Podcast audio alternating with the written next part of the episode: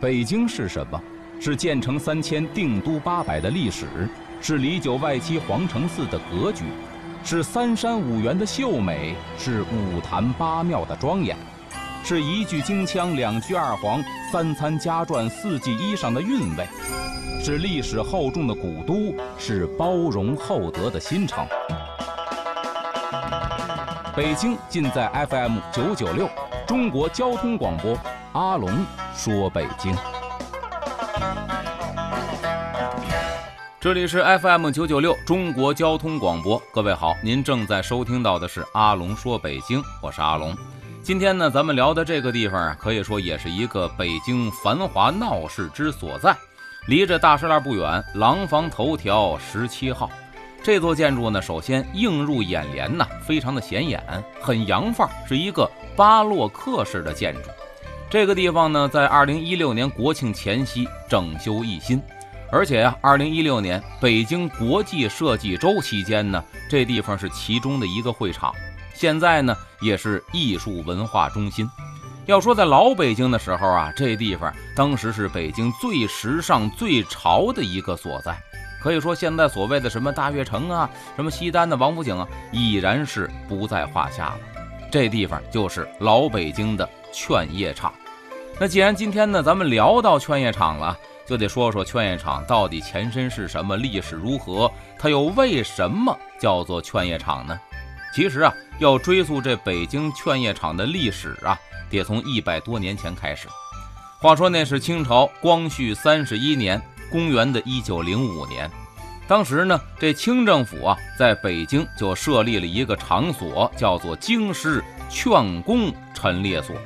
这是一个官办的场所啊，而且呢是工艺局产品展销场，承担的是什么呢？就是民族工商业的展示功能。这就是现在咱说的北京劝业场的前身。那说到为什么叫劝业场呢？其实啊，它提倡的一个宗旨是什么呀？就是劝人勉励振兴实业，提倡国货，所以叫劝业场。也是啊，大肆倡导实业救国的这么一个场所。那么这个劝业场啊，可以说第一块的精神的基石是源于什么时候呢？一八九八年，当时呢是百日维新，这个大清朝啊内忧外患，所以呢这劝业二字啊，它寄托的就是实业救国。各位可能记得老舍先生一个著名的话剧。这个茶馆里边呢，就说到了这个所谓的实业救国。您看一开场第一幕，各位记得这刘麻子他演的是一个人贩子吗？殷若成老师饰演，上来就是说你穿的都是这个洋布大褂，说是啊，我要穿一身土布，跟个乡下老壳似的，谁理我呀？跟那松二爷说，您看看我这怀表，好家伙，这是洋货，对吧？您闻闻我这鼻烟，这也是洋货。里边有一个算命的唐铁嘴儿，说什么呀？他呀抽大烟啊，有一经典台词：这大英帝国的烟，日本的白面，两大强国伺候我一人，这福分还浅呢。您看，全都是洋货。那么里边呢，秦二爷秦仲义跟这个王利发王掌柜的说：早晚我得把这茶馆收回来，干嘛呢？我得开工厂，只有实业才能救国。所以当时呢，也是提倡这个实业救国。那么老舍先生茶馆的历史背景，可以说也是打这个百日维新开始的。那么在这么一个背景之下呀，北京劝业场的兴盛呢，可以说是当时的民心所向。但是啊，这个劝业场可以说也是命运多舛呀。这二十年的时间里，就是建成啊，二十年的时间里边，就遭受了三次火灾。咱算一下，不到十年。就经受一次火灾，但是呢，别看是屡遭火灾呀，这人气不减。在当时老北京啊，这京城流传一个四大商场，这劝业场就是其中之一。还有哪儿呢？现在也非常火的王府井的东安市场，还有这个菜市口的首山第一楼，这现在没有了。观音寺街也是在大石栏附近，青云阁这现在呢也没有了。咱现在看到啊，整修一新的这个劝业场呢。是一个巴洛克风格的小楼啊，这是一九二三年重建之后的建筑，一直保存到现在啊，这是恢复了二三年的一个原貌。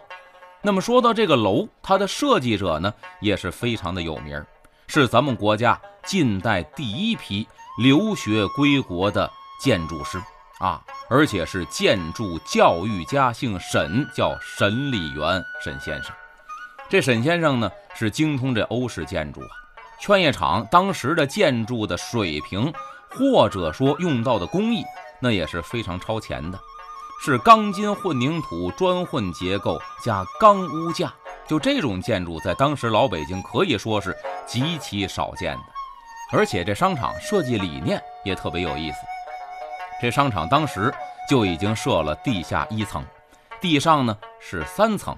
这里边啊纵深设有三个大厅，四周呢是三层的回廊啊，沿着回廊呢设这个开放式的商店。各位，这种建筑方式啊，现在应该说各大商场并不鲜见啊。可是以前这种理念那绝对是超前的。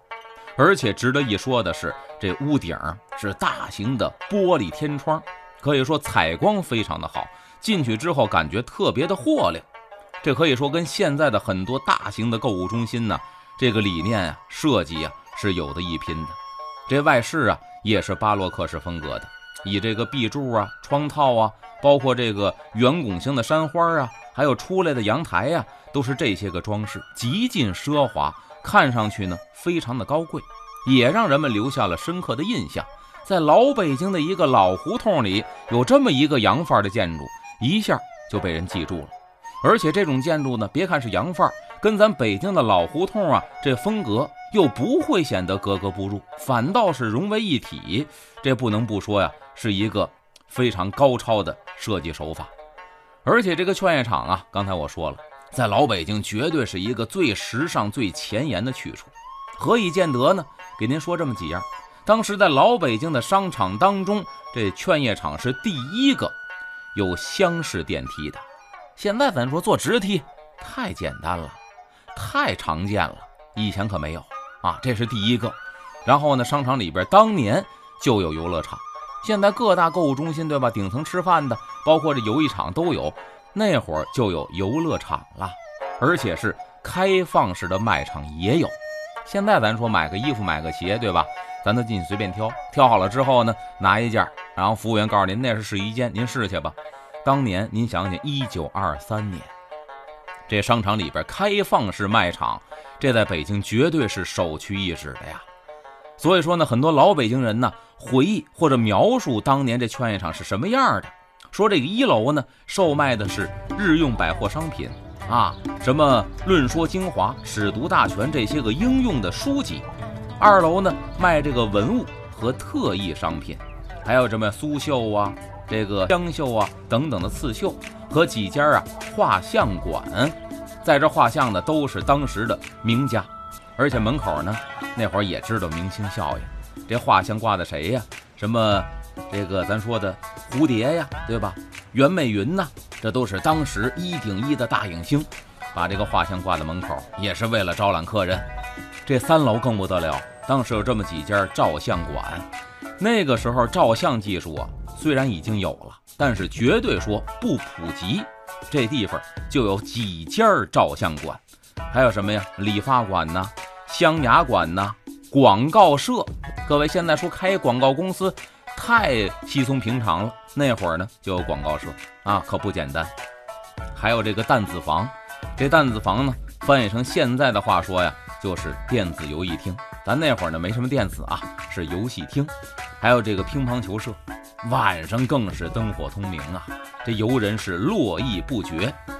更值得一说的是，四楼有这么一个剧场。叫做新罗天，在这儿呢，经常有一些个文艺演出，什么评书啊、相声啊、评剧啊啊，各种的演出。那么咱说了，它是一个地下一层、地上三层回廊式的建筑，而且是开放式的卖场。换句话说呢，中间是一个大天井似的。这种设计理念，咱说了，现在非常的常见，那会儿不容易。为什么呢？您甭管在哪一层，都能够把整个楼上楼下这几层的卖场一目了然。各位，您逛商场有这体验，对吧？比如说我在四层，我不用下到三层，我只要来到四层当间的栏杆这儿，往这个中间的通井这儿往底下一看，就知道底下三楼卖的是什么，是化妆品呢，是女装啊，一目了然。那么当年这个设计也可以让这些个顾客一目了然。而且现在啊，各位，咱一逛这个什么这购物中心呢、商场啊、时尚集散地呀，你会发现年轻人居多。那个时候其实也这样，啊，什么人居多呢？这个学生群体是少不了的。学生放学之后，青年男女也讲究约会，去哪儿呢？逛这个劝业场，也算是当时的 shopping mall，那也是一个休闲娱乐比较时尚的地方。所以当时啊，有这么一个京都竹枝词啊，流传着，怎么说呢？放学归来正夕阳，青年仕女各情长，殷勤莫属辛弃日，准备消闲劝业场。就是啊，上学挺累，就盼着过礼拜天，干嘛呢？休息啊，约上这个女朋友啊，或者男男女女青年呢，一块奔这个劝业场去逛商场去。不光是青年学生喜欢逛劝业场，京城的老百姓当然也喜欢。而且据记载，当时很多老百姓啊，虽然来这儿不怎么买东西，这消费实力不够，也愿意进来凑热闹。不光是看这些个买卖店铺，还有一什么呢？当时这有北京第一个厢式电梯，不买东西为蹭电梯，从上到下层层层坐电梯，好玩啊！那会儿没见过呀。而且呢，除了老百姓，也有很多的文人雅士。光顾这个劝业场，比方说鲁迅先生，那就没少逛劝业场。说有什么为证呢？因为鲁迅先生啊，在他的日记里边就写到过，当时啊，劝业场二楼有这么一个福建菜馆，经营闽菜。这菜馆的名字呀，鲁迅先生在日记里边还写过，叫小有天，大小的小，有没有的有，天空的天，小有天。这鲁迅日记呢？在一九一二年九月二十七号当中就写到了，说晚饮于劝业场之上，小有天。董巡视、钱道孙、许继福在座，遥接闽氏，吃的都是福建菜。这口味怎么样呢？可以说呀，鲁迅先生这次消费体验非常的不愉快。后边写到什么呀？不甚适口。所谓红糟者，亦不美也。就吃的实在不怎么样啊，还点到了其中一个红糟。这红糟是一种烹调手法呀，亦不美也，这更是没法说。在一九一三年四月二十七号，这鲁迅先生日记里边又写到了，说星期休息，呃，晚社会教育司同仁公宴，就是和教育司的同仁们呢一块儿吃一顿宴席。啊，与劝业场小有天饭馆会者十人。您还别说，这鲁迅先生说这味道啊做的一般般，但是呢，您看时隔一年跟人家聚餐吃饭呢，来的还是小有天。那么劝业场呢，从这个北京的大型商场啊，变身为这大型的文化娱乐商业中心，有一个转折点，就是一九四零年。因为之前呢，可以说就是商场。后来渐渐的加入什么游艺啊、戏曲啊、演出啊等等这些个内容，转折点是一九四零年，为什么呢？一个叫做万子和的人在这儿开办了一个新罗天艺场，也可以叫新罗天剧场。这万子和呀，首先他是一个地道北京人，而且也特别的好玩，也懂艺术。外行干这个，说实话，干的不会这么有声有色。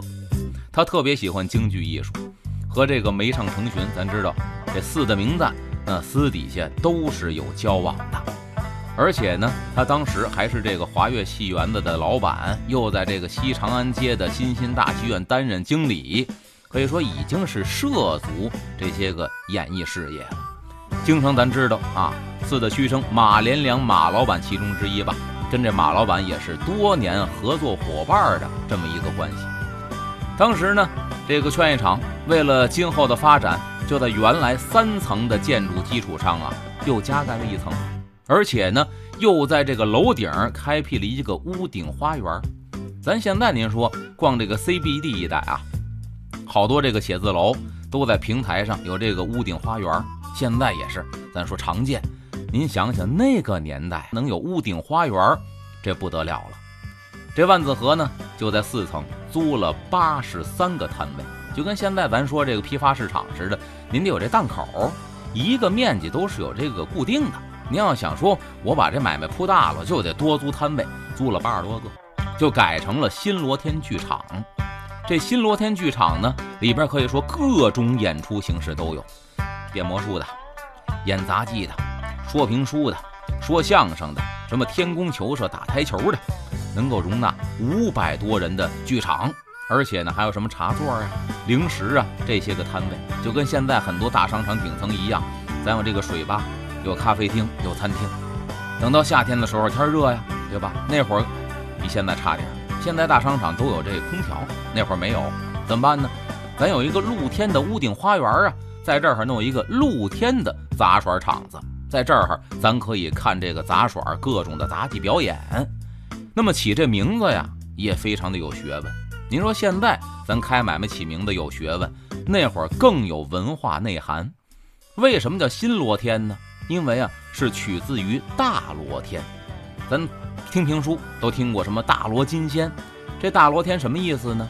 这属于道教的一个术语啊，咱解释的不见得准确，大概意思啊就是三清诸尊所统的最高天界。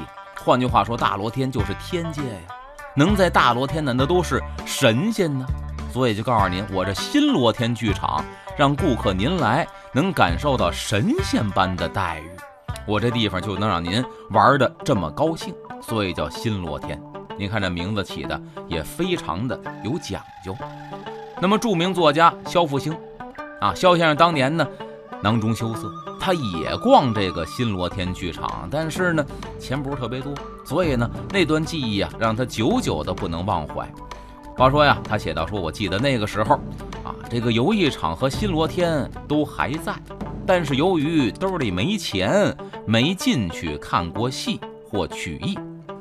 听说有一场曾经是架冬瓜演滑稽，啊，郭晓霞说梅花大鼓，郝寿臣说相声，连阔如说评书的地方。